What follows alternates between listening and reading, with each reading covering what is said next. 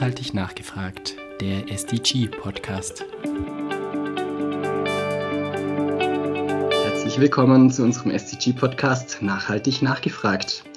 Heute mit Dr. Jule Kunkel. Jule Kunkel ist Sportwissenschaftlerin und Ernährungsexpertin und arbeitet unter anderem am Institut für Sport und Sportwissenschaften in Karlsruhe. Außerdem engagiert sie sich sehr vielfältig für Nachhaltigkeit. Jule, toll, dass du dabei bist. Ja, danke schön für die Einladung. Wir duzen uns, weil wir uns schon seit, weiß nicht genau, zwei, drei Jahren, glaube ich, kennen und uns auf vielen Veranstaltungen auch begegnet sind. Momentan äh, ruht vieles wegen Corona. Inwiefern hat die Pandemie denn dein Leben verändert? Äh, wie wahrscheinlich das von, von allen äh, hat es das natürlich komplett aus dem, auf den Kopf gestellt. Ähm, Wobei ich muss sagen, persönlich ähm, leiden wir jetzt nicht besonders darunter oder so, aber klar ist jetzt alles anders, dadurch, dass wir wissen, mein Partner und ich, wir sind beide im Homeoffice. Wir haben zwei kleine Kinder, die sind natürlich momentan auch beide dann äh, zu Hause und äh, hat natürlich den ganzen Alltag komplett verändert. Aber natürlich fallen auch abends äh, fallen Sportveranstaltungen weg, fallen, fällt Sporttraining weg, ähm, dieses ganze Sozialleben ist anders. Also ja, und es hat auch beruflich ähm, natürlich auch Veränderungen mit sich gebracht. Nicht nur, dass ich jetzt im Homeoffice bin, was für mich ehrlich gesagt positiv ist, da ich viel mehr an Meetings teilnehmen kann, an Konferenzen teilnehmen kann. Ich kann, ich kann es zeitlich nicht immer leisten, irgendwie nach Potsdam zu reisen, mhm. um mal für, an, für einen halben Tag an einer Tagungen teilzunehmen. Ähm, und jetzt geht es alles. Also beruflich finde ich, ähm, hat es das nur bereichert, dass man sich mehr einbringen kann. Aber ähm, natürlich beschäftigen wir uns auch sehr mit den mit den neuen Rahmenbedingungen. Was bedeutet die neue Situation für unser Gesundheitsverhalten, für Gesundheitsförderung? Was sind die neuen Problemfelder, die auch aufgehen? Was sind die Herausforderungen? Aber was sind auch die Potenziale momentan? Also beschäftigt mhm. mich das auch beruflich, ähm, inhaltlich sehr. Mhm. Was ist denn eine Chance und was eher Herausforderung? Also ich, du hast ja schon erwähnt, dass ich am Institut für Sport und Sportwissenschaft bin, deswegen ähm, arbeite ich natürlich sehr viel mit dem Thema Bewegung und ähm, das ist sowieso schon ein Problem, dass wir eine sehr sedentäre Gesellschaft geworden sind, also dass wir viel zu viel sitzen im Alltag und zu wenig Bewegung im Alltag integriert ist. Also Bewegung ist dann manchmal nur so dieses Sporttreiben am Abend und wenn das dann wegfällt oder wenn eine stressige Zeit ist, ist es das Erste, was wir, was wir eben streichen. Ne? Das kennt ja jeder von, von sich, wenn man dann irgendwie im Studium eine Klausurenphase hat oder im Job ist es stressig oder man hat dann Kinder, dass dann eben wenig Zeit zum Sporttreiben bleibt.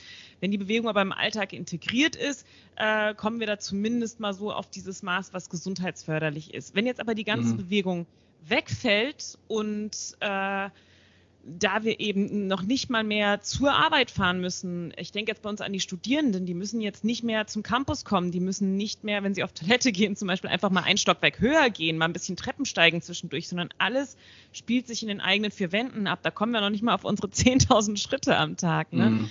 Also mhm. das ist eine große Herausforderung, dass die ganze Bewegung wegfällt. Und Bewegung ist eben so eine wird ja ganz gerne als Polypill bezeichnet, also sprich als, als Medikament, was viele Bereiche abdeckt. Ne? Also das sorgt für unsere physische Gesundheit, für die psychische Gesundheit, stärkt unser Immunsystem und so weiter. Also immens wichtig. Und wenn das jetzt wegfällt, haben wir natürlich auf vielen Bereichen auch ein, in vielen Bereichen auch ein Problem, weil es uns gerade jetzt sehr viel helfen könnte, uns genug zu bewegen.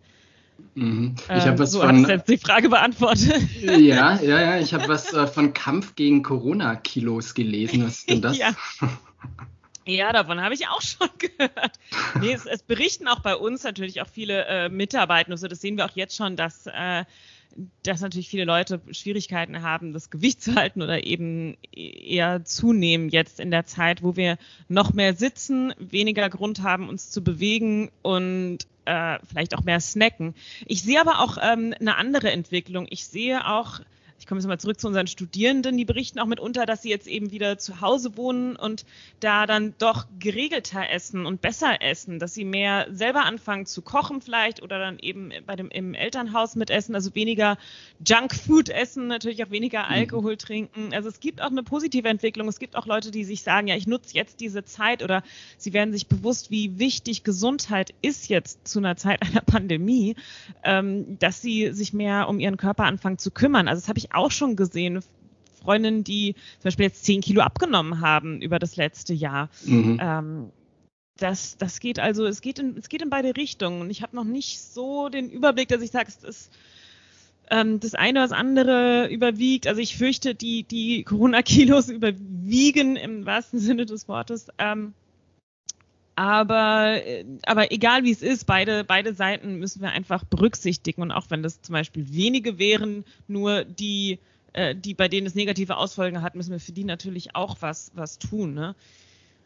Und ich glaube, mhm. das ist halt die große Herausforderung, dass wir die anderen Gesundheitsthemen nicht, nicht vergessen dürfen momentan, sondern gerade wenn wir so eine, so eine krasse Einschränkung jetzt machen, die sich auf andere Bereiche auswirkt, dass wir überlegen, wie machen wir das, dass sich das gut und gesund auswirkt. Und da äh, haben wir, haben wir, können wir noch viel, viel verbessern. Klar, das ist mhm. für uns alle die erste Pandemie und ich will da niemandem sagen, dass es dann wie falsch ist, die oder die Entscheidung zu treffen. Das ist jetzt in allen Bereichen schwierig und es gibt wahrscheinlich auch keine richtige Entscheidung da jetzt momentan. Egal wie du es machst, du wirst, hast, du hast irgendwelche Nebeneffekte, ne? Aber wenn wir halt den Weg gehen, den wir jetzt gehen, und ich finde den auch richtig und wichtig, aber dann müssen wir natürlich bedenken, sieht man ja auch schnell in den Medien, ne? was müssen wir momentan für Kinder machen, dass es denen gut geht? Was müssen wir machen, damit es uns gut geht, damit wir nicht nur immer diesen Fokus auf, auf Krankheit und negative Nachrichten und so weiter haben oder dass wir, was können wir machen, damit wir genug Bewegung im Alltag beibehalten? Und da sehe ich übrigens auch ein Potenzial, weil momentan, wenn man sich jetzt die, zum Beispiel mal die rauspickt, die jetzt im Homeoffice arbeiten oder auch im Homeoffice studieren oder die SchülerInnen, die haben jetzt eigentlich mehr Möglichkeiten, zwischendurch jederzeit aufzustehen und rumzulaufen, als sie es im Klassenraum hätten oder auf der Arbeit oder eben im, im Hörsaal. Ne? Mhm. Aber ja. trotzdem bekomme ich nicht mit, dass, dass Leute das annehmen. Ne? Also von daher müssen wir versuchen, da dieses Bewusstsein zu schaffen. Hier, jetzt kannst du dich eigentlich viel mehr noch darum kümmern, was brauchst du, damit es dir gut geht. Ständig aufstehen, äh, immer wieder dich bewegen.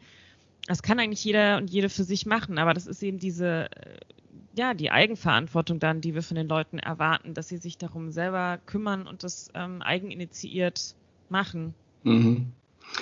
Jetzt haben wir schon einen ganz guten Einblick äh, bekommen, mit was du dich so beschäftigst, beruflich, aber auch privat, glaube ich. Ähm, du kommst aus Darmstadt ursprünglich, wenn ich es richtig äh, im Kopf habe, bist dann über Frankfurt, Auckland, Karlsruhe, Heidelberg und so weiter äh, gekommen. Was hast du eigentlich in Neuseeland gemacht? Gut, gut abgekürzt. ja, Neuseeland äh, interessiert mich am ja, genau. allermeisten. Genau. Was hast du denn Neuseeland interessiert. Du, ich war auch mal in Leipzig und in Hamburg und in Köln. Oh. Das sind auch ah, schöne Städte. Ja, gut. Ja. also Aber schon dann, viel von der Welt gesehen. Mhm. Und in ja, Neuseeland? Genau, also studiert habe ich in, in äh, Frankfurt und in Leipzig und dann ging es beruflich über Hamburg nach Köln und dann habe ich für mich auch gemerkt, okay, ich brauche was, was Neues bei, mich, äh, bei mir im Leben, eine neue Herausforderung und habe dann damals alles äh, aufgegeben, alles ähm, verkauft, was ich hatte oder weggepackt noch die kleineren Sachen und bin reisen gegangen und bin dann eben nach dem Reisen am, am anderen Ende der Welt gelandet und habe dann da das große Glück gehabt, eine Promotionsstelle zu bekommen in dem Bereich, in den ich eigentlich gehen wollte, nämlich die Gesundheitsförderung, weil mich das eben am meisten beschäftigt hat und bewegt hat. Davor habe ich eher so im Bereich Marketing, Kommunikation, also auch im, im Sport äh, gearbeitet, wollte aber in den Bereich Gesundheitsförderung gehen. Und dann, genau, bin ich in Auckland gelandet, in Neuseeland und habe dann da promoviert in Gesundheitsförderung. Ähm, was genau, in welchem Bereich der Gesundheitsförderung? Ich habe, ähm, obwohl ich aus der Sportwissenschaft komme, habe ich mich nicht nur auf den Bereich Bewegung fokussiert, sondern eigentlich alle möglichen Gesundheitsvariablen, aber alles, was aus einem eigenen Lebensstil kommt, berücksichtigt. Und ähm, in einem Projekt mit Jugendlichen an einer, an einer Schule mit 3000 SchülerInnen, also einer ähm, ja, High School oder College, ne, also ähm, die älteren, älteren SchülerInnen, ein, eine Marketingkampagne versucht zu entwickeln, eine, eine soziale Marketingkampagne eben für einen gesunden Lebensstil. Genau, und mhm. damit habe ich mich, damals habe ich mich natürlich dann auch automatisch mit den ganzen anderen Themen beschäftigt. Ähm, Nachhaltigkeit ist natürlich auch ein, auch ein Thema von Gesundheit, auch von, von menschlicher Gesundheit, weil irgendwann äh, betrifft es ja auch uns Menschen, wenn wir uns nicht um die, um die Umwelt kümmern. Ähm, aber auch um positive Psychologie, also was brauchen wir, um, um, um erfüllt zu sein, um glücklich zu sein. Ich habe mich natürlich auch ums Thema äh, Schlaf, Alkohol, Zigaretten, also alle möglichen Lebensstilfaktoren und, und natürlich auch Ernährung ähm, gekümmert. Und damals auch einige Dinge so oder Trends in der Forschung, sag ich mal, an mir selber ausgetestet. Und ähm, bin dann ähm, dort damals in, in Neuseeland auch zu einer selber zu einer pflanzlichen Ernährung gekommen Einfach mhm. dadurch, dass ich, dass ich mich mit den gesundheitlichen Auswirkungen von Ernährung beschäftigt habe, aber natürlich auch ethisch, was bedeutet es, dieser, dieser ganze ähm, Prozess, tierische Lebensmittel zu produzieren und natürlich in puncto Nachhaltigkeit, ne? welchen, äh, also welche, welchen Faktor spielt das, die tierischen Lebensmittel und über diese drei Bereiche war dann eigentlich recht klar, mhm. dass ähm, genau, dass ich mich eigentlich nur noch pflanzlich mhm. ernähren möchte oder kann. Mhm. Genau, darauf hätte ich dich äh, nachher ohnehin noch angesprochen. Dann, äh, dann machen wir ja. das jetzt direkt, genau. Du sagst ja. nicht, dass du dich vegan ernährst, sondern pflanzlich. Ja? Und äh, da kannst du vielleicht gleich nochmal drauf eingehen. Und äh, vor allem ernährst nicht nur du dich pflanzlich, sondern du hast ja vorher schon erwähnt, du hast eine junge Familie mit zwei Kleinkindern. Ihr alle ernährt euch pflanzlich. Ähm, wie kam es denn zu der Entscheidung? Welche Frage jetzt zuerst? Ähm, also zunächst mal, darf man denn also, vegane Ernährung sagen? Natürlich darfst du das sagen. Es ist ja auch mittlerweile ein sehr gängiger Begriff, ne? Und jeder kann sich was drunter vorstellen und es, äh, teilweise ist es ja auch ein positiv behafteter Begriff, also beziehungsweise Produkte, auf denen vegan draufsteht, die kann, da kann man dann gleich mal mehr Geld für verlangen. ähm, aber genau, es ist ja jetzt, es ist ja jetzt auch nichts, nichts Neues mehr und gerade in Deutschland auch ein, ein gängiger, gängiger Begriff. Von daher finde ich das auch gar nicht problematisch, eben vegan zu sagen. Ich, ich sage persönlich gerne pflanzlich, weil ich lieber betone, was ich esse und nicht, was ich nicht esse. Also vegan, da hat man mal gleich im Kopf, ah, okay, die isst das und das und das nicht. Und bei pflanzlich sage ich einfach, das ist das, was ich esse. Ich esse Pflanzen und ich versuche ja auch mich vor allem vollwertig pflanzlich zu ernähren. Und ich rede jetzt nicht von diesen äh, Junkfood-Veganismus, ne? natürlich, wenn ich auf der Gesundheitsebene ähm, bin. Genau, aber bei, bei Vegan kommt dann natürlich auch noch ähm, eine tierethische Haltung ähm, dazu, die ich durchaus auch habe. Von daher äh, kann ich auch sagen, ich engagiere mich im, im veganen Umfeld, das auf jeden Fall auch. Ähm, Wenn es um Ernährung geht, betone ich einfach dieses Pflanzliche, aber ich, ich lebe auch vegan. Also ich achte auch in anderen Bereichen darauf, dass ich keine ähm, keine Produkte kaufe, bei denen irgendwas Tierisches ähm, mit drin ist. Mhm. Das heißt, äh, du hast irgendwann kamst wahrscheinlich so nach und nach zu dieser Entscheidung und hast dann deine Familie dazu gezwungen, das auch zu tun. Genau. So ist es immer. Äh, vegan Lebende zwingen immer alle Menschen im Umfeld dazu, innerhalb von kürzester Zeit auch vegan zu. Genau. Nee, wie gesagt, ich bin ja damals in meiner Promotion dazu gekommen. Da war ich auch schon mit meinem Partner zusammen und äh, wir haben uns einfach gemeinsam mit den Themen auseinandergesetzt. Wir haben auch beide mal äh, Low Carb, High Fat an uns ausprobiert, also Richtung Paleo haben wir auch beide mal äh, getestet an, an uns. Das ist ja auch eine, ich finde sogar noch größere Einschneidung eigentlich an so das Sozial ins Sozialleben auch, wie man sich ernährt. Ne? Aber ähm, genau, haben uns dann auch gemeinsam mit diesen ethischen Faktoren, mit den Umweltfaktoren auseinandergesetzt und äh, hat, hat eigentlich hat jeder für sich dann so ein bisschen Bücher gelesen, ähm, recherchiert und kamen wir, also dieses Fleisch wegzulassen, das war, ähm, das kam dann so im, im, im, im Herbst, also im ich überlege gerade im Oktober, glaube ich, war das 2013. genau. Das und im heißt, Frühjahr 2014 waren wir dann vegan. Ja, das heißt, es kam, also dieses das Fleisch wegzulassen. Ich war auch schon vorher ähm, vorher schon mal Vegetarierin, habe dann wieder Fleisch reingelassen in mein, in mein Leben und dann war dem wieder mal so ein ethischer ähm, Anstoß und dann sagten wir gemeinsam, das war zufällig so der, der Tag vor einem veganen Monat, den, der so ähm, promoted wird, be beworben wird, nämlich der Monat zwischen dem World Vegetarian Day und dem World Vegan Day. Und da hat er gesagt, ach komm, jetzt mal für diesen Monat kann ich da auch mal mitmachen äh, bei so einer Challenge, ne, so einen Monat vegetarisch. Und dann habe ich gesagt, ja, okay, alles klar. Also ich will eigentlich, ich will es eigentlich auch nicht mehr. Ich will nicht diese, diese Sachen bei mir im Körper haben. Und ich finde es eklig, wenn ich diese Bilder sehe, bewegen die mich einfach, diese also ja, ich will jetzt nicht zu grafisch werden, aber jeder weiß es ja, hat es ja schon mal gesehen, wie mhm. Tiere eben geschlachtet werden und was dann dabei passiert. Mhm. Und äh, ja, aus, nach diesem Monat war eigentlich klar, dass wir nicht nochmal Fleisch essen würden, dass es da keinen kein Weg zurück mehr gibt, nachdem man sich dann mehr damit auseinandergesetzt hat. Und dann kam, wie gesagt, dieses Lesen der Literatur, mhm. ähm, Umweltfaktoren, ethische Faktoren, mhm. Gesundheit, also diese ganzen klassischen Bücher. Auch ich glaube, er hatte ähm, oh, wie heißt es schon so lange her? Food Revolution heißt es so, das Buch, damals gelesen. Aber mhm. klar, dann kommen auch so diese, ja, diese ganzen veganen Klassiker dazu. Mittlerweile gibt es aber auch, ehrlich gesagt, noch bessere Literatur. In den letzten Jahren sind viele gute Bücher erschienen. Mhm. Ähm, und dann war für uns beide eigentlich schon im, im, wann war das ungefähr? Im März, April also das heißt, es hat dann nochmal so fünf Monate gedauert, dass wir gesagt haben, nee, Moment mal, Milchprodukte macht eigentlich noch weniger Sinn, die irgendwie in unserem, in unserem Leben noch zu haben. Mhm. Ähm, und ist, ist eigentlich auch ethisch, ökologisch, gesundheitlich vielleicht noch problematischer als, als das Fleisch teilweise. Die Milch? Ähm, mhm. Und Milchprodukte meinst du?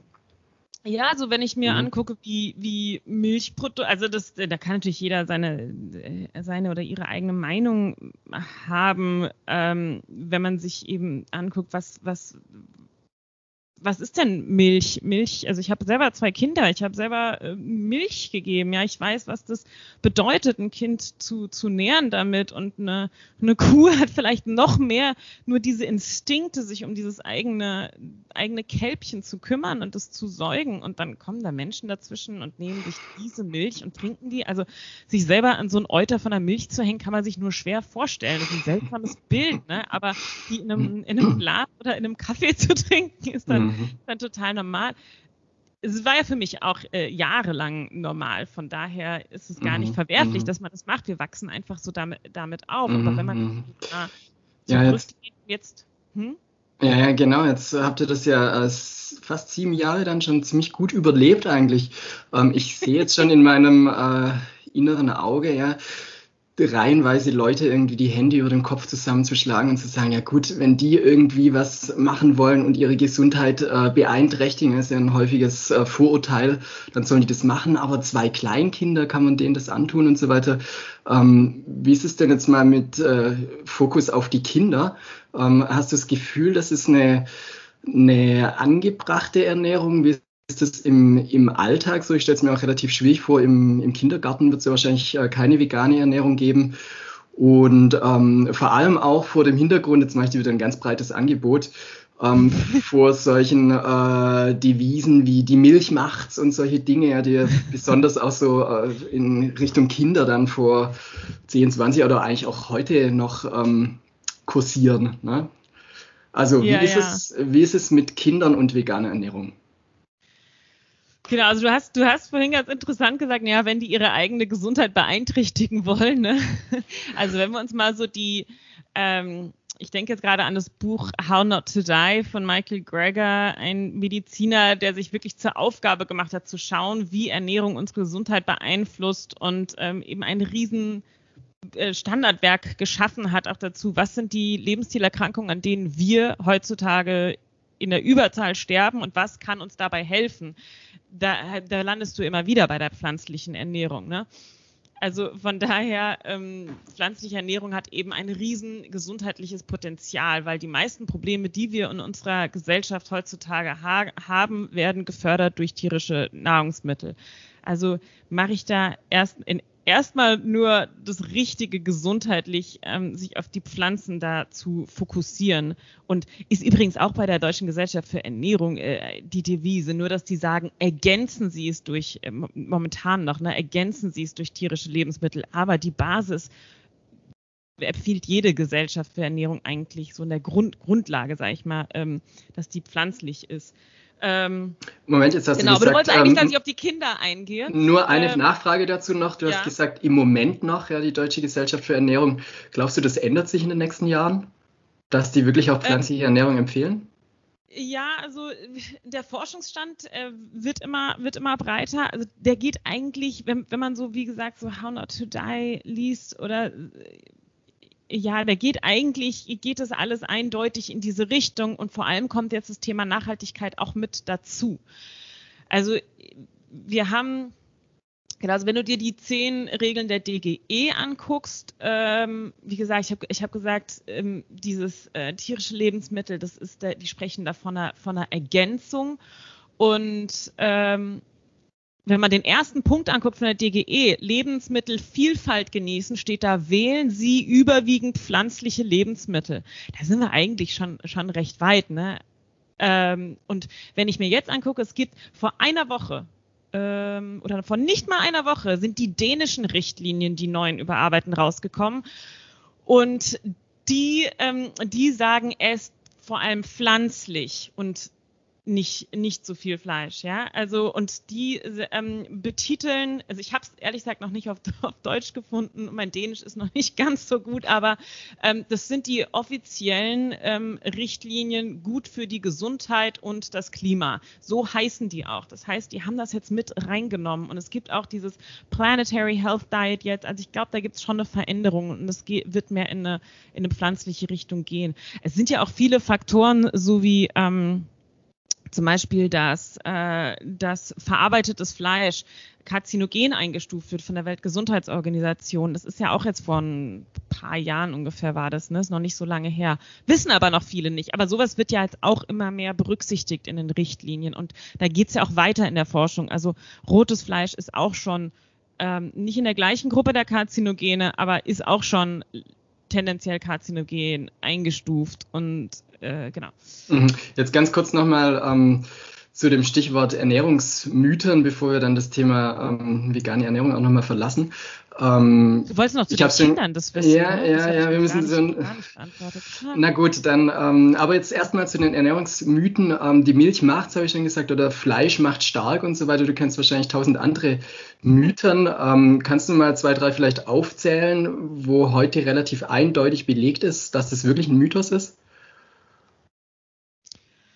Ähm, ja, ähm, eigentlich bei allen. Also klar, wir sind damit und damit, damit groß geworden und irgendwann war das vielleicht auch mal wichtig, auf solche Nahrungsmittel zurückzugreifen. Also gerade wenn ich jetzt mal tausende von Jahren zurückdenke, ne, wo wir wirklich ums Überleben gekämpft haben und dann hast du halt keine Pflanzen irgendwie finden können, ja. Ähm, das ist dann, oder, oder auch schon vor ein paar Jahrzehnten waren es eben, klar, man hat immer das kommuniziert, was so auf dem Stand war, aber mittlerweile sind da halt auch viele, das wissen wir auch aus anderen Bereichen, ne, viele Industrieinteressen dahinter, ne? Und viele Verstrickungen in, in Politik. Ähm, dass solche, solche Aussagen teilweise auch bestehen bleiben. Aber wenn ich jetzt zum Beispiel denke an, ja, du brauchst das Fleisch fürs Eisen oder äh, du brauchst eben Fleisch, um stark zu sein, um Muskeln aufzubauen, ähm, da ist eigentlich äh, ganz klar, nee, du kannst auch deine Proteine aus pflanzlichen Proteinquellen holen und Eisen ist auch genug in pflanzlichen Lebensmitteln vorhanden. Ähm, aber es sind ja auch manchmal so Mythen, was ich interessant finde, die irgendwann denkt man, ja, okay, den Stand, den Wissensstand haben wir jetzt verlassen. Wir wissen, dass das Soja in Lateinamerika an Tiere verfüttert wird und dass das Soja, was wir essen, aus Österreich, Frankreich, Deutschland stammt, ja. Nee, wissen wir noch nicht. Also selbst Leute, die interessiert sind an der Ernährung, die zum Beispiel zu uns zu einem Workshop kommen, zu, zu pflanzlicher Ernährung und da wirklich schon interessiert sind daran, sagen, ja, aber Soja zu essen ist ja nicht so gut, weil das kommt ja dann aus Lateinamerika. Das finde ich faszinierend, dass es, dass es noch nicht durchgedrungen ist, dann sowas, ne? Und das, ähm, gerade bei veganen Kritikern hört man das auch immer noch, ja, Soja kannst du nicht essen, kommt ja aus Lateinamerika. Und das ist eigentlich spannend, dass man so, du hast halt diese simplen Bilder im Kopf oder äh, ja, klar, du denkst Tofu, Soja, Lateinamerika.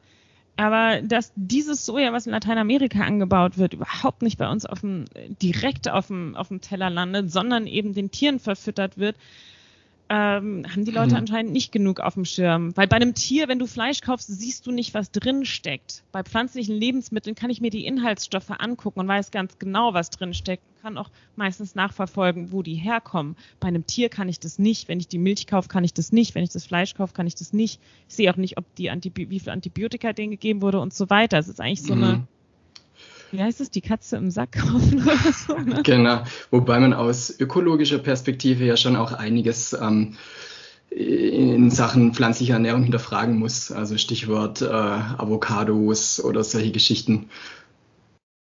Siehst du nicht so? Ja, äh, Kakao und Kaffee haben jetzt auch nicht so einen super äh, Wasserabdruck oder CO2-Abdruck. Ähm, aber es geht zum einen auch um die Mengen und zum anderen, also wenn ich mir Transportwege zum Beispiel angucke, machen die immer noch relativ wenig aus im Vergleich dazu, wenn man sich anguckt, ist die Nahrungsmittel tierisch oder sind sie nicht tierischen Ursprungs?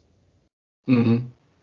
Also das macht ja. Ich habe jetzt leider diese Grafiken nicht, nicht direkt vor, vor Augen, aber ich hatte letztens da auch ähm, Vorträ bei Vorträgen von Medizinern, da ging es auch um nachhaltige Ernährung. Ähm, genau, da war das ganz gut grafisch auch nochmal dargestellt, was dieses Regionalität eigentlich ausmacht. Also wie viel das am Ende beim CO2-Fußabdruck zum Beispiel ausmacht. Ne?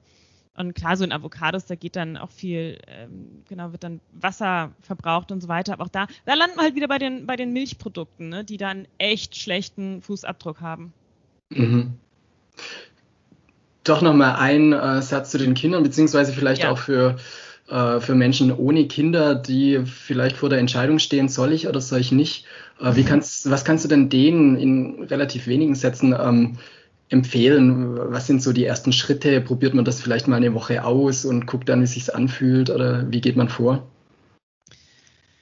Mm, ich also ich, ich denke, es ist erstens erstmal eine Typsache. Manche Leute gucken sich irgendwie einen Film an, so sei es Earthlings oder Cowspiracy und sagen dann danach, so, das geht nicht mehr, ich will das nicht mehr unterstützen, ich esse jetzt keine tierischen Lebensmittel mehr. Und die können das auch machen, die können dann von heute auf morgen umstellen.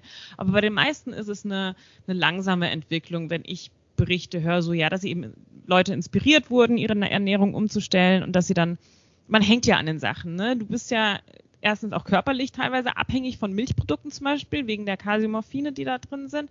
Ähm, aber es ist ja auch ein sozialer Faktor, eine Gewohnheit. Und wir wissen, wie schwierig Menschen Gewohnheiten ablegen.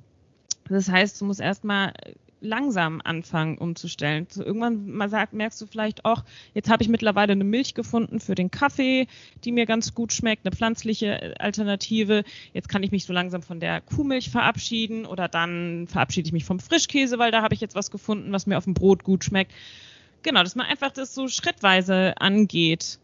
Das ist, glaube ich, ähm, vielversprechender als dann von heute auf morgen so, oh, ich probiere das jetzt mal für drei Wochen, da kommt auch dein Mikro, dein, dein Mikrobiom, ne, überhaupt nicht, nicht mit, ne? Das wird dann komplett mhm. verrumpelt. Mhm. Ähm, aber so eine langsame Umstellung, dann lernst du neue Sachen kennen, lernst andere Rezepte kennen, lernst, dass du, dass es alles gar nicht so schwierig ist und ähm, genau, kommst da so Schritt für Schritt hin. Und zur Frage nochmal mit dem oh Gott, gesundheitlich kann man sich das antun, kann man das Kinder antun. Ich denke, darin liegt ein Riesenpotenzial. Also und die jetzige kleine Generation, die, die Kinder von heute, die können sich ökologisch gar nicht mehr leisten, tierische Lebensmittel zu essen, sie jetzt dran zu gewöhnen, dann sind es die Nächsten, die sagen, oh nee, ich kann nicht auf den Käse verzichten, ja. Mhm. Ähm, aber ihnen jetzt die Möglichkeit zu geben, sie erst gar nicht an den Käse zu gewöhnen, äh, ist doch ein riesen, riesen Potenzial. Ähm, Genau, und ähm, zu der Frage, ja, kann man den rein pflanzliche Ernährung äh, antun?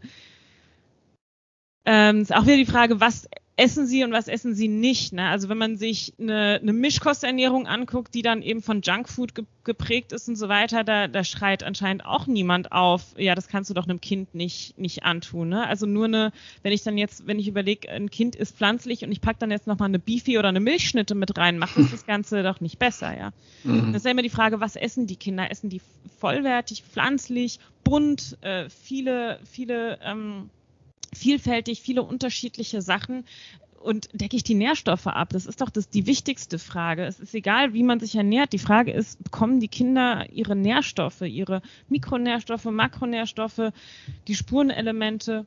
Und das geht sowohl pflanzlich, pflanzlich als auch mit tierischen Lebensmitteln. Mhm, mh. Ganz klar. Ähm, natürlich gibt es so ein paar Sachen, die man, die man wirklich auf dem Schirm haben sollte heutzutage. Das gilt auch, für, egal wie man, wie man sich ernährt, ähm, sind natürlich diese Sachen ähm, B12, Vitamin D, Jod, ähm, genau, vielleicht bei Kindern in der Entwicklung nochmal die Omega-3-Fettsäuren. Aber ähm, das gibt's auch alles äh, pflanzlich. Von daher ähm, ist es kein, kein Hindernis, man sollte sich nur generell damit mal auseinandersetzen. Ne? Mhm. Gut, jetzt ähm, hast du schon ganz häufig die Gesundheit erwähnt und das ist auch gut, weil ein Schwerpunkt in unserem Gespräch heute ist ja das SDG 3.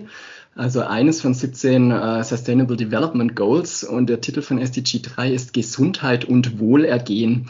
Ähm, aus dem, was du bisher gesagt hast, kann man schließen, dass äh, du die Frage nach Gesundheit und Wohlergehen für dich wahrscheinlich so bis, äh, beantworten würdest, dass äh, pflanzliche Kost ein ganz wichtiger Teil davon ist. Aber wie kann man denn vielleicht ganz allgemein Gesundheit und Wohlergehen definieren? Geht das? Ja, ich denke dann erstmal an die Definition von der Weltgesundheitsorganisation, mhm. aber ähm, die finde ich eigentlich ganz gut, also zu, sich nochmal klar zu machen, dass es nicht nur um das, äh, um die, um das Abhandensein oder um das äh, Nicht-Vorhandensein von Krankheiten geht, also darum, dass man nicht krank ist, sondern dass man gesund ist, dass es einem, deswegen auch dieses Wohlergehen, ja, dieses oder im Englischen dieses Well-being, was man damit reinbringt, dass man, und das sind auch unterschiedliche Ebenen, dass man sich körperlich, psychisch, auch sozial ähm, sich, sich entfalten kann. Das sind alles Teil von, von Gesundheit. Mhm. Und Wohlergehen, wie passt das dazu? Äh, wie meinst ich verstehe, weiß, was meinst du mit, wie passt das, das Das ist eben die Formulierung von SDG 3, ja, Gesundheit und Wohlergehen. Ich habe mir auch schon überlegt, ähm, Braucht es überhaupt die beiden Begriffe? Ja, beschreibt nicht die Gesundheit beides? Geht es einem immer gut, wenn man gesund Eigentlich ist? Eigentlich ja, deswegen die Weltgesundheitsorganisation sagt ja auch, Gesundheit heißt Wohlergehen, ja, und mhm. nicht nur das Abhandensein von Krankheiten. Aber ich glaube, in unserem westlichen System denken wir eben oft an das Nicht-Krank-Sein. Ne? Unsere Medi die Mediziner sind ja auch nicht unbedingt dafür da, die Leute gesund zu halten, sondern die Krankheiten dann zu heilen. Das heißt, sie haben diesen defizitären Ansatz. Ne? Und das ist halt das, was ich in der Gesundheitsförderung ähm, komme ich dann eben von dem positiven Ansatz, dass ich sage, ich will doch, ich will, dass alle sich äh, möglichst gut ent, äh, entfalten können und gesund sein können und dann erst gar nicht krank werden. Also der, in der Prävention arbeiten. Und klar, wenn Menschen krank sind, dann heilen wir sie und dafür ist dann auch das medizinische System super bei uns. Ähm, genau, aber ich will, dass die Leute sich, sich, sich eben, ja, dass sie sich entfalten können und so, das heißt sowohl beruflich als auch soziale Kontakte haben, dass sie was haben, was sie, was sie erfüllt, was ihnen Bedeutung gibt im, im Leben, was positive Emotionen auslöst. Und das ist übrigens auch momentan, glaube ich, ein großes Problem, dass einfach so viele negative Nachrichten und negative Gedanken ständig um uns herumkreisen, womit wir uns wirklich beschäftigen müssen. Mhm. Wie ist denn eigentlich aus sportwissenschaftlicher Perspektive um die menschliche Gesundheit bestellt?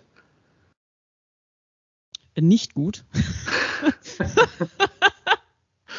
ja, ja, also wenn ich mir angucke, wer erreicht die Bewegungsempfehlung der Weltgesundheitsorganisation, sind es leider äh, nicht genug. Und wenn ich mir dann angucke, die äh, das Übergewicht oder Adipositas, was dann eben häufig durch mangelnde ähm, Bewegung, aber natürlich auch durch eine nicht artgerechte Ernährung, sage ich jetzt mal, für uns Menschen, äh, dass es da kommt, äh, das, das sieht nicht gut aus. Also wenn du dir dann Länder wie USA anguckst, wo eben die Adipositas-Raten sehr hoch sind, aber auch andere Länder, auch, auch Neuseeland zum Beispiel oder Mexiko oder auch äh, einige arabische Länder, ähm, also, also Adipositas-Raten gehen nach oben. Wir sitzen viel zu viel. Wir haben einen Lebensstil entwickelt, in dem wir uns gar nicht mehr bewegen müssen.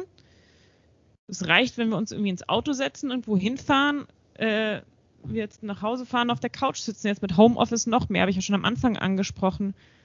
Mhm. Eine Nachfrage, was, was ist, Bewegung überall. Mhm. Was ist denn die Empfehlung ähm, der Weltgesundheitsorganisation? Wie viel soll man sich bewegen pro Tag, pro Woche? Das sind 150 Minuten. 150 Minuten pro Woche. 150, ja, beziehungsweise, mhm. also das ist schon Bewegung, wo du aus der Puste kommst, ne? Das heißt, und da sollten, also du kannst es auch zerstückeln, aber es sollten nicht weniger als 10 Minuten am Stück sein. Das heißt, wenn du jeden Tag irgendwie eine Viertelstunde zur Arbeit mit dem Fahrrad fährst, Viertelstunde hin, Viertelstunde zurück, reicht es schon. Mhm. Aber sie sagen natürlich auch, ähm, versuch Bewegung überall, wo es geht, mit einzubauen. Und in den Bewegungsempfehlungen ist auch, Unterbrechung der Sitzzeiten. Siehst du, jetzt erinnerst du mich dran, sehr gut. Oder für alle, die jetzt auch zuhören und die ganze Zeit mhm. gesessen oder gelegen haben, jetzt ist ein guter Zeitpunkt, mal aufzustehen. Ich habe hier zu Hause einen Stehschreibtisch, von daher kann ich hier wunderbar mich zwischendurch hinstellen. Genau, also das ist das andere Problem, dass wir viel zu viel sitzen. Da haben wir mhm. je nachdem teilweise Zeiten von 10, 11 Stunden am Tag sitzen und vor allem dieses ununterbrochene Sitzen da reicht doch irgendwann der Sport, äh, die Bewegung nicht mehr aus, um das zu kompensieren. Also das ist ein, ein unabhängiger Risikofaktor, dass viele sitzen. Mhm, mhm. Also Ernährung und, ähm, und Bewegung spielt sicher eine ganz äh, wichtige Rolle in, in Sachen Gesundheit. Welche Rolle spielt denn Bildung dabei? Ich finde da, da äh, eine große, mhm. aber wir müssen die Grenzen sehen von Bildung im Bereich Gesundheitsförderung. Ich erinnere mich an, an den Anfang von meiner, von meiner Promotion und ich habe eine heiße Diskussion mit, äh, mit unserem Professor geführt. Ich gesagt habe, ja, wir müssen den Leuten es doch klar machen, die haben ihre Gesundheit hier in der Hand, die können über ihren eigenen Lebensstil das meiste verändern. Ja? Also du hast ja, wenn du dir die Faktoren anguckst, du hast sowas wie Geschlecht und Alter und Ethnizität, daran kannst du nichts ändern.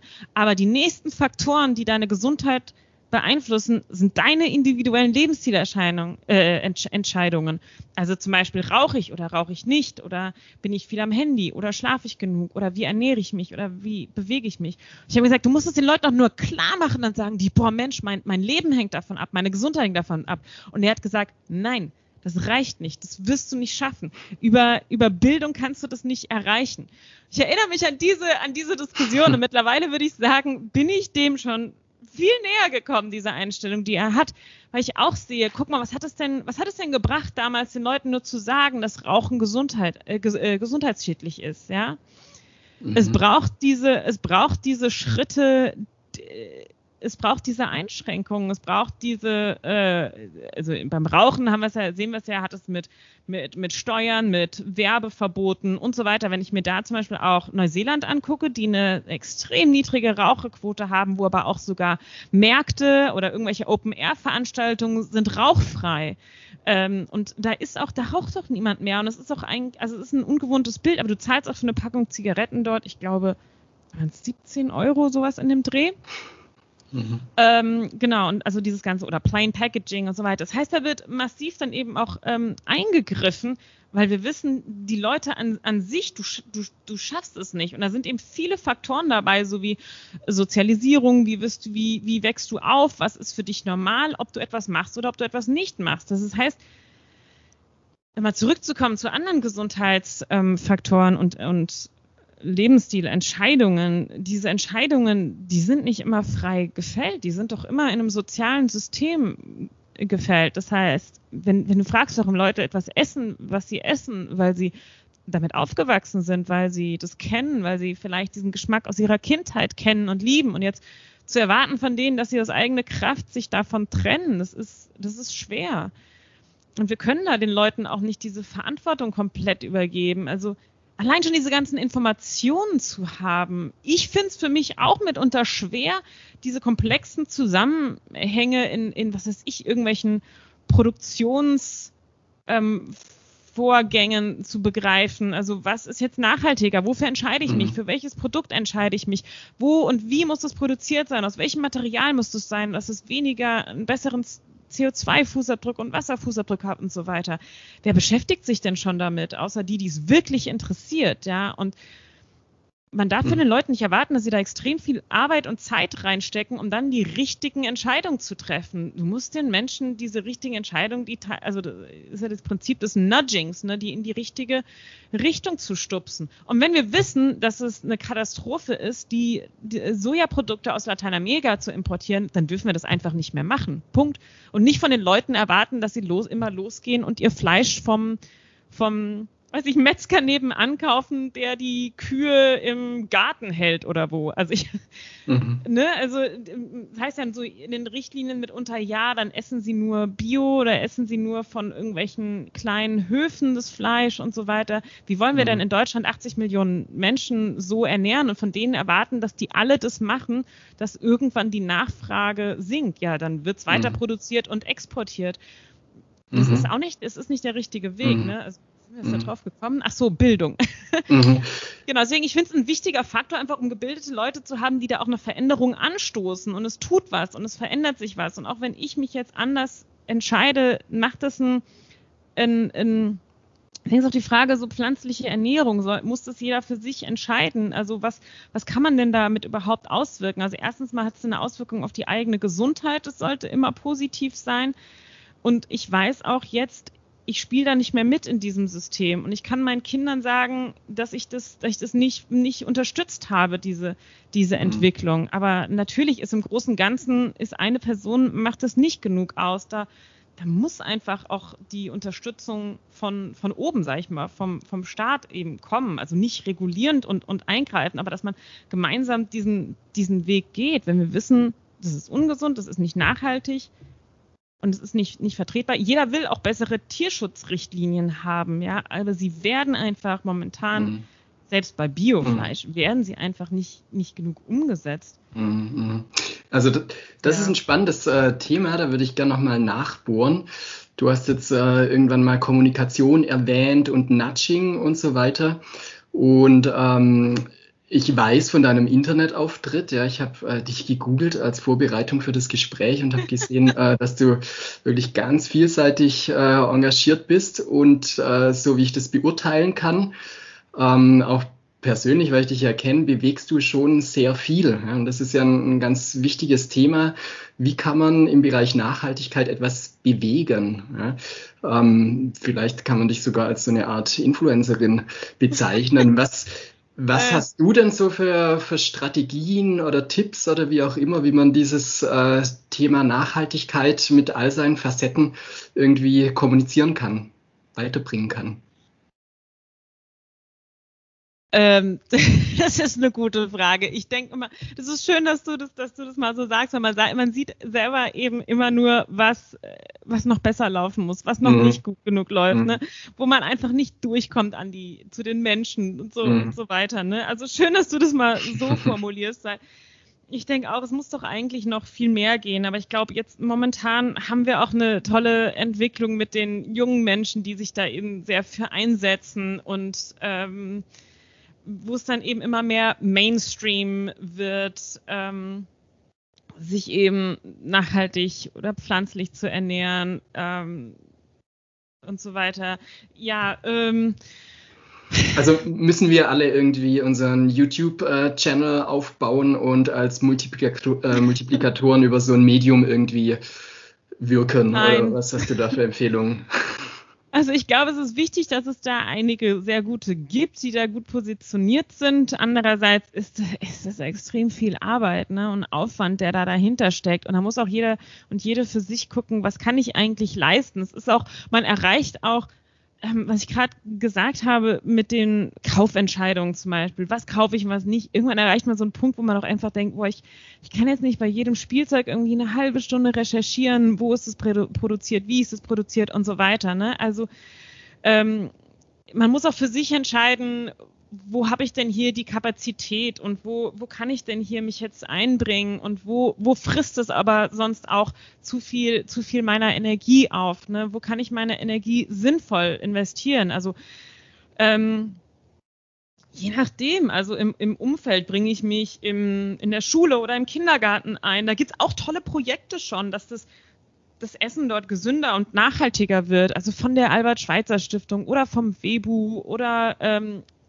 genau diese Planetary Health Diet, die ich erwähnt habe. Also wenn man da googelt, da gibt es auch immer mehr Bemühungen in die, in die richtige Richtung, ja. Und dass man da vielleicht guckt, also okay, zum Beispiel, man hat, man hat Kinder im, im entsprechenden Alter, man man versucht sich da einzubringen, einfach so einen kleinen Impuls zu mhm. setzen, zu sagen, hier macht doch nicht so viel mehr Aufwand, jetzt das hier für weiß ich, für Nikolaus die und die Präsente zu kaufen oder die zu kaufen oder sowas, ne? Oder mhm. im eigenen Umfeld. Also ähm, das ist das mhm. ist ganz schwierig, ja. Also mhm. wie, wie, wie gehe ich daran? Wie kommuniziere ich? Ich glaube, mhm. ein gutes Vorbild zu sein, ist, ist immer gut. Das hat mich immer überrascht, dass Leute manchmal sagen, boah, Jule, dank deiner Gedanken oder deiner Inspiration habe ich mein Leben auch umstellen können.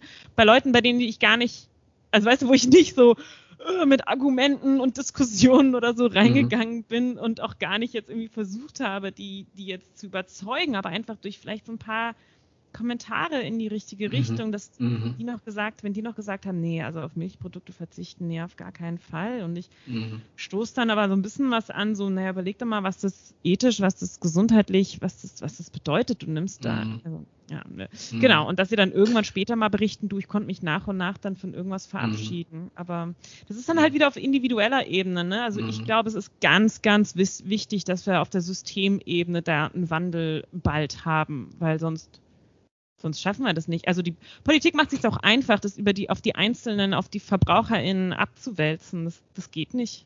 Mhm. Du hast jetzt gerade äh, den Frust erwähnt, der manchmal damit verbunden ist als ähm, ja, nachhaltig engagierte Person. Ja, man sieht dann häufig die Leute, die eben ganz anders leben. Ähm, du hast ja vorher erwähnt, dass ihr als Familie wirklich ausgesprochen nachhaltig lebt. Also ich glaube nicht nur kein Fleisch, sondern auch ohne Auto, wenig Reisen und so weiter. Ähm, kennst du denn das Gefühl, dass da in dir manchmal der Zorn aufsteigt, wenn dann irgendwie die Nachbarn mit einem dicken Auto vorbeifahren oder wieder von einer Fernreise zurückkommen oder so? Und falls du äh, dieses Gefühl kennst, ja, Zorn, Ärger oder so, wie geht man denn damit um?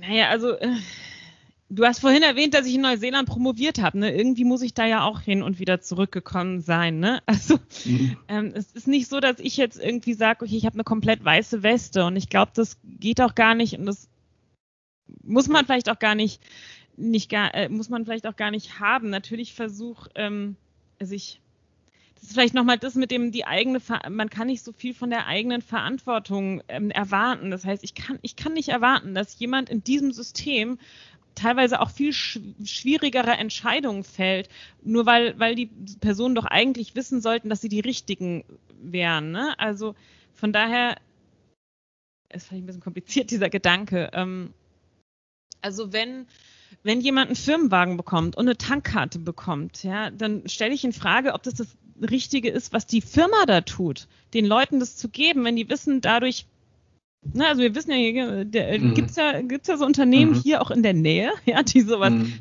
machen. Ja, das heißt, die Angestellten bekommen dann Firmenwagen, bekommen eine Tankkarte und können damit auch nach Spanien in Urlaub fahren. Ne? Also mhm. dann, dann, dann will ich doch nicht diese einzelne Person kritisieren, weil natürlich machen die das. Ja, die sehen dann einfach ihren Zugewinn an Lebensqualität, was sie für mhm. sich da sehen. Ja, und die wollen sich einfach nicht einschränken. Und ähm, und deswegen muss, braucht man einfach viel Verständnis für die Leute und auch sich, sich selbst erinnern. Wie gesagt, ich mhm. bin auch mal in Neuseeland geflogen und zurück, ja. Mhm. Ähm, und ich habe auch früher Fleisch gegessen und ich habe auch früher mhm. Milchprodukte gegessen und ich hatte da auch meine Gründe dafür. Und ich glaube, da braucht man einfach, ja, mhm. viel, viel Verständnis und Hoffnung, dass es mit einer neuen Generation besser wird. Mhm. Ja, das ja. ist ohnehin ein, ein großes Dilemma, glaube ich. Ja. Also, wenn ich es richtig interpretiert habe, jetzt aus deiner Argumentation, ähm, sagst du ja, dass von oben einfach viel mehr kommen muss, ja. Aber ich glaube, von oben wird ja nur mehr kommen, wenn von unten irgendwas angestoßen ja. wird. Ja, ja. Wo fängt man an? Und äh, die einen schieben es immer den anderen zu. Also ganz schwieriges Thema, aber nochmal kurz ähm, zu diesem ja auch psychologisch irgendwie sehr spannenden Thema. Ja, du hast vorher ähm, das Stichwort Vorbild ähm, erwähnt. Mir fällt dann äh, Moralisieren immer gleich ein. Ja, vorher hat man es ja im äh, Zusammenhang mit pflanzlicher Kost auch schon mal davon. Was ist denn der beste Weg? Also wir stellen uns vor, da fährt irgendjemand mit ganz großem Auto rum oder verhält sich absolut nicht nachhaltig, äh, nicht nachhaltig. Sprichst du solche Leute dann konkret darauf an? Auch in der auf die Gefahr hin, glaube ich, ähm, dass eben das sogar unerwünschte Reaktionen hervorruft, also eine Art Backfire-Effekt. Oder erduldet man dann den Frust? Oder wie machst du das?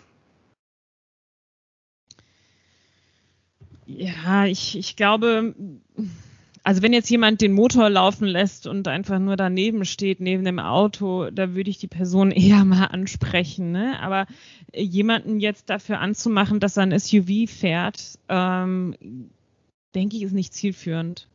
Das bringt mich nicht weiter, das bringt die die Person dann, das wird die Person auch nicht, auch nicht verändern. Ähm, aber ich glaube, wir haben ja insgesamt jetzt so eine Anti-SUV-Bewegung und Einstellung, die schon ganz gut durchdringt, ne? auch in den Medien sichtbar ist. Und ich glaube, sowas ist dann eher eine Entwicklung, die einfach einen, einen Wandel schafft, so wie eben dieses Wegkommen von der Zigarette. Ne? Daran daran erinnere, also wir, wir sind halt bei der Zigarette, deswegen nehme ich das so gerne als Beispiel. Guck mal, da wussten wir in den 60ern schon, dass es ähm, gesundheitsschädlich ist, ja. Und wie lange hat es jetzt gedauert? Und es gibt immer noch Leute, Leute, die rauchen. Und ähm, das, aber trotzdem sind wir da schon viel weiter gekommen und hat es schon ein, ein, ein anderes äh, Image ne, und wird sehr, wird auch herabge oder abgewertet von, von einigen.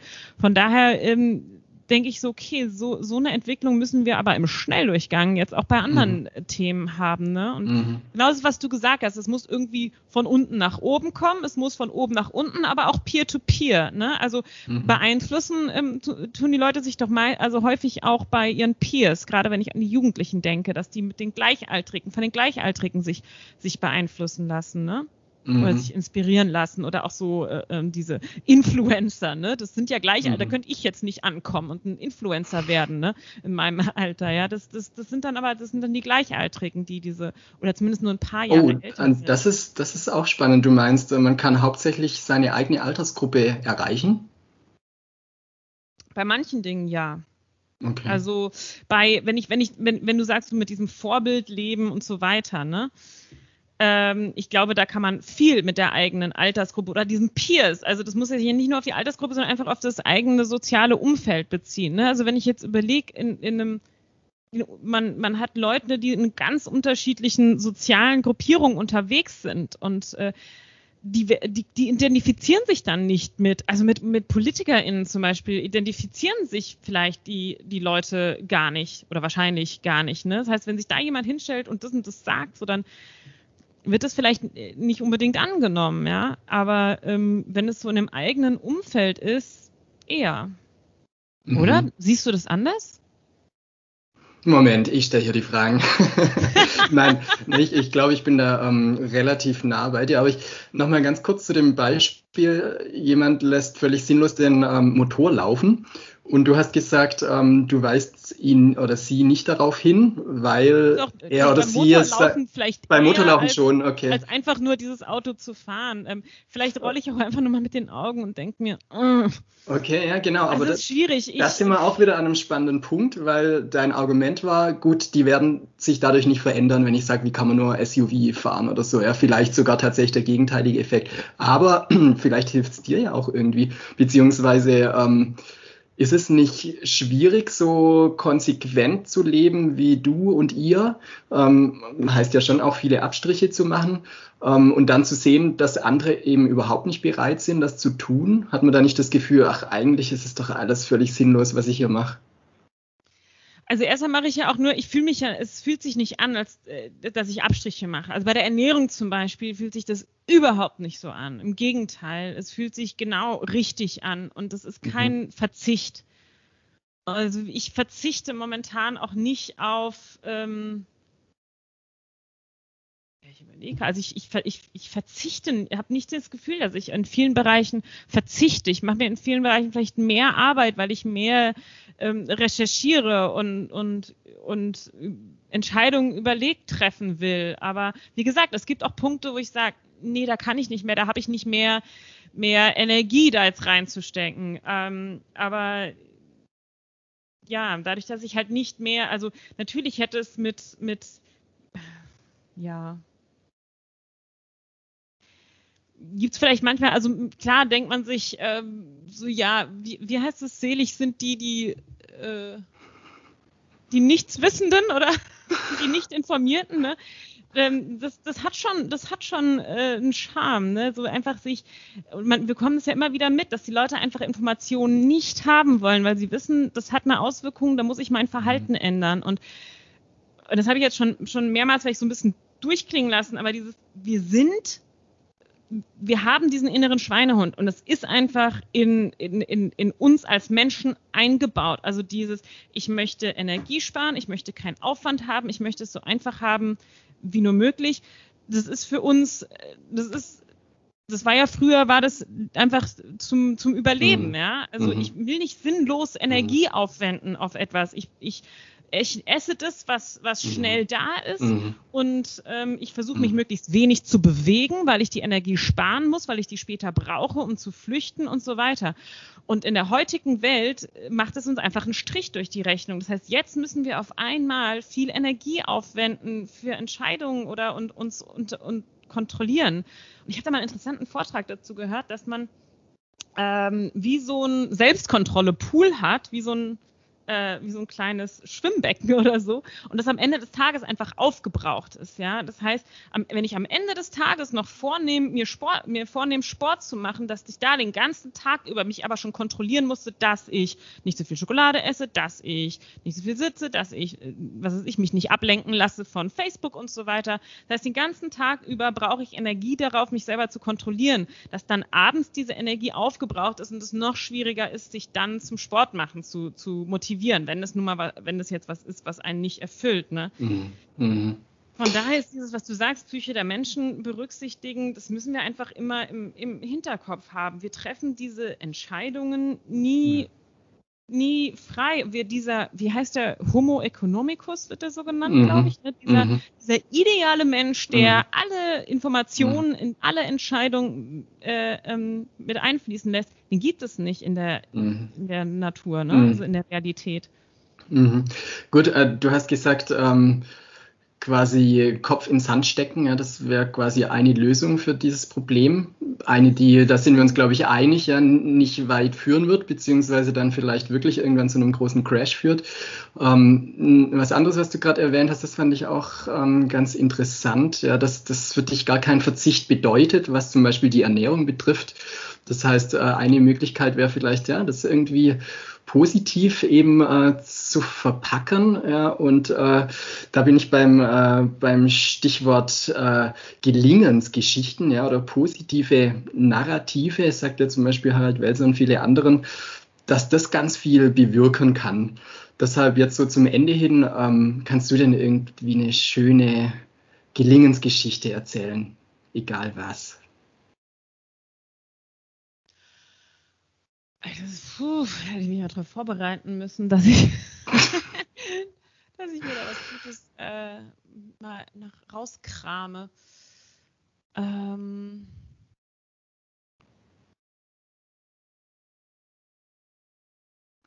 Oder sonst vielleicht auch anders gefragt, ähm, was hast du für eine Vision? Ja? Wie möchtest du leben, du selbst und natürlich auch das Umfeld im Jahr 2030?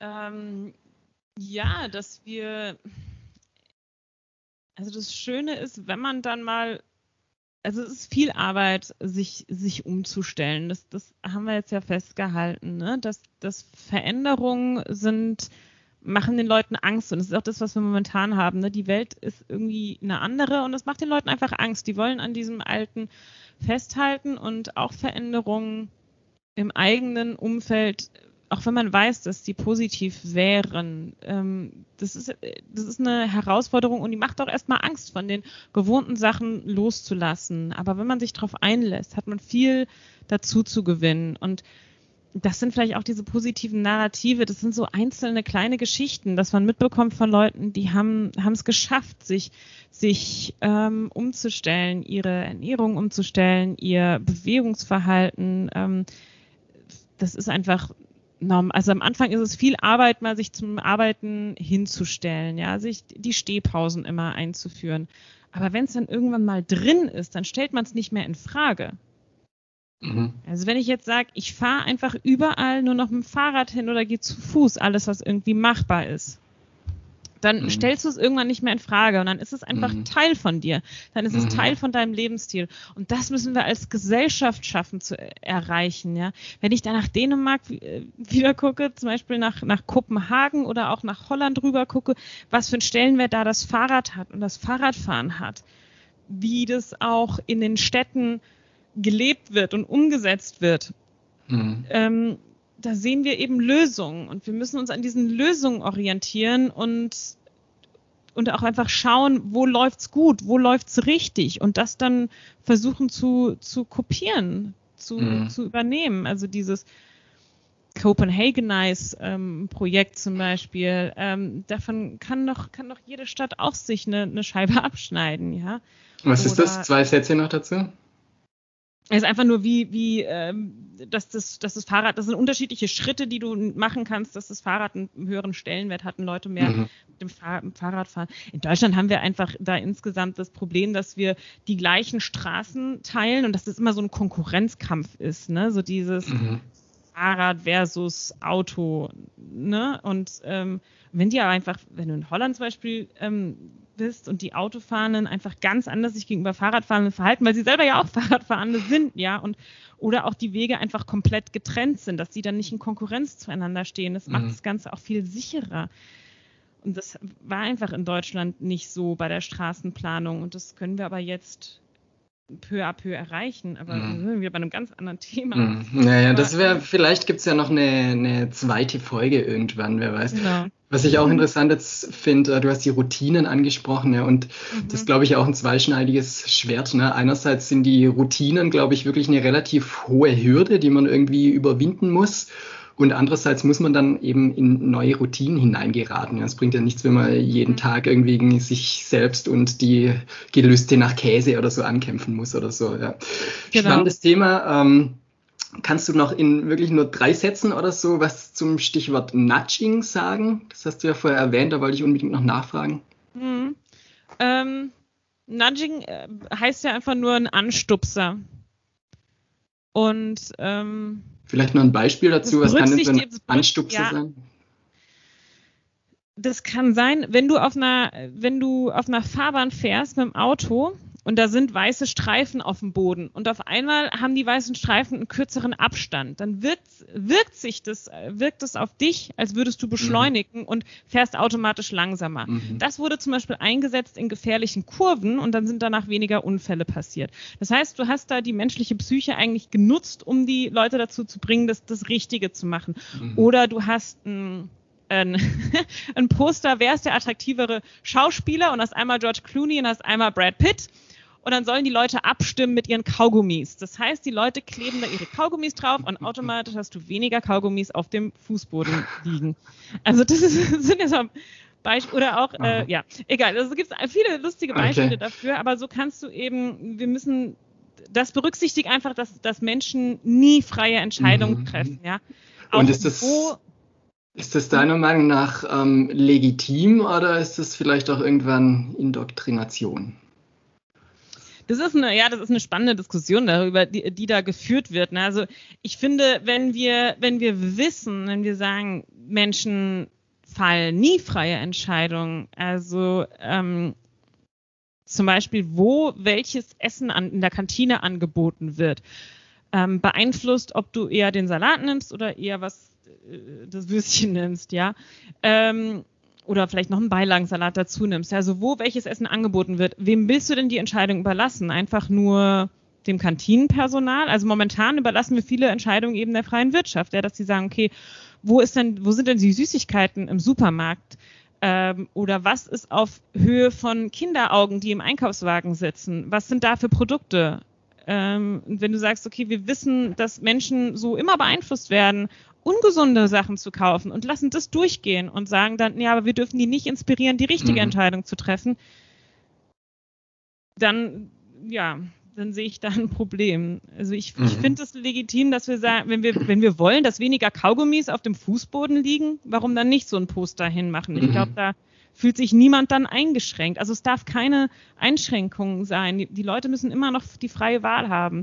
Zum Beispiel, wenn ich, wenn ich Klavierstufen auf eine Treppe mache und die machen Geräusche, kennst du vielleicht diese Musical Stairs mhm. heißen die. Mhm. Und die sind neben einer, neben einer Fahrtreppe, äh, ähm, Rolltreppe gehen die Leute eher auf die, die Stufen hoch, ja. Ich habe denen aber nicht die Möglichkeit genommen, die Rolltreppe zu nehmen. Die haben immer noch die freie Wahl, aber ich, ich mhm. inspiriere sie, die Stufen zu nehmen. Das wäre auch ein Nudge.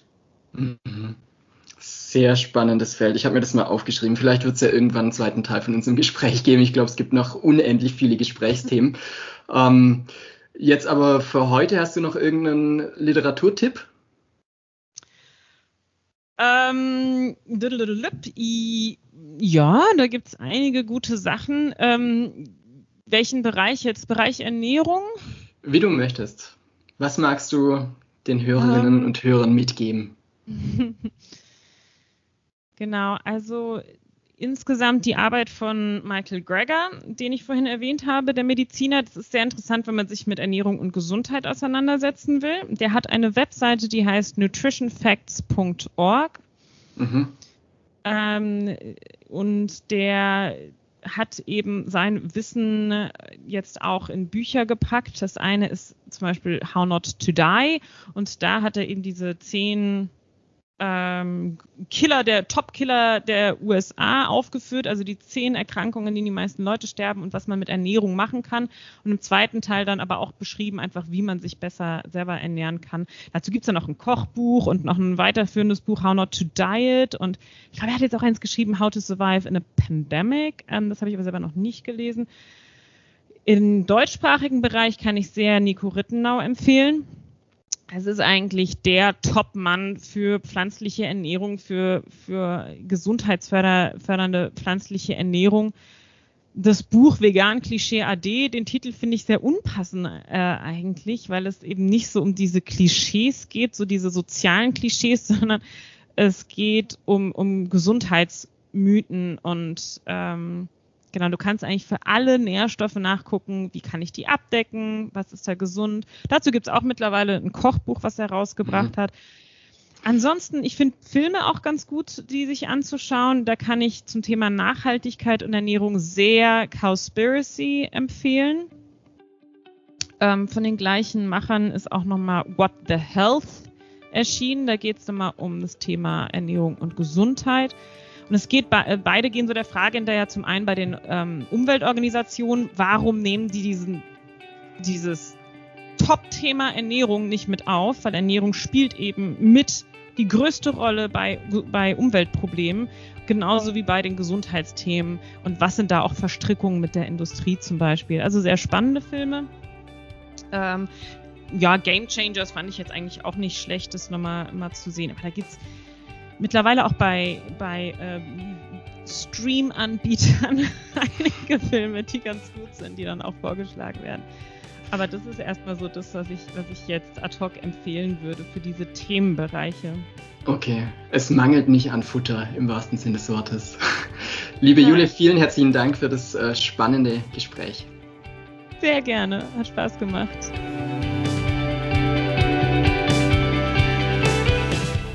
War Dr. Jule Kunke zu SDG 3 Gesundheit und Wohlbefinden. Wir freuen uns wie immer über Kommentare und Rückmeldungen zur Sendung.